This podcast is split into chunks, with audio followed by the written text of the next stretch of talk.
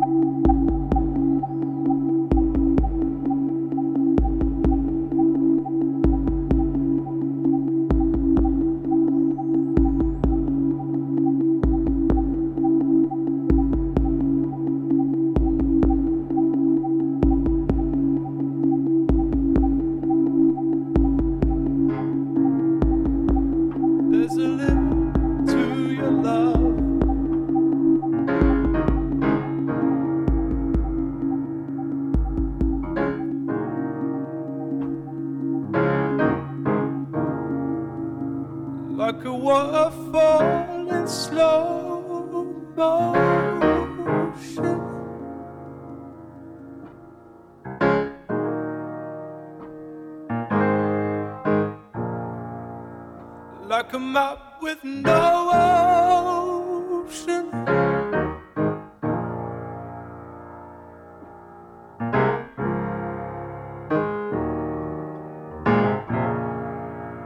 There's a limit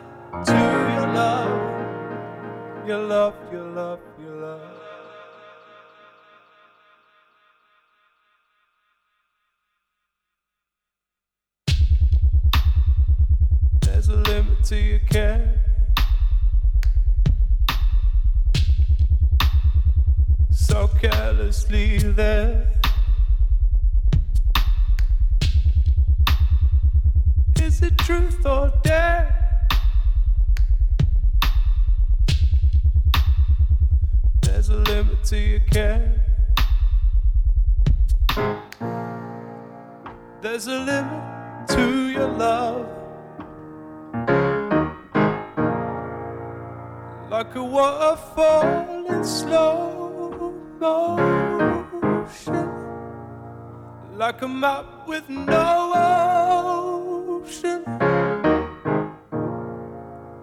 There's a limit to your love. Your love, your love, your love. There's a limit to your care.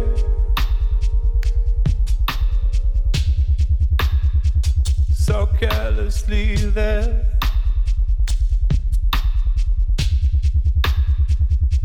It truth or?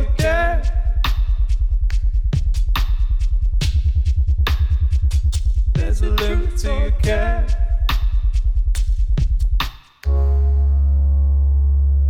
There's a limit to your care.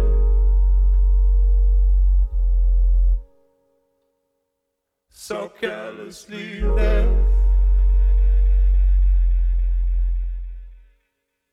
There's a limit to your care.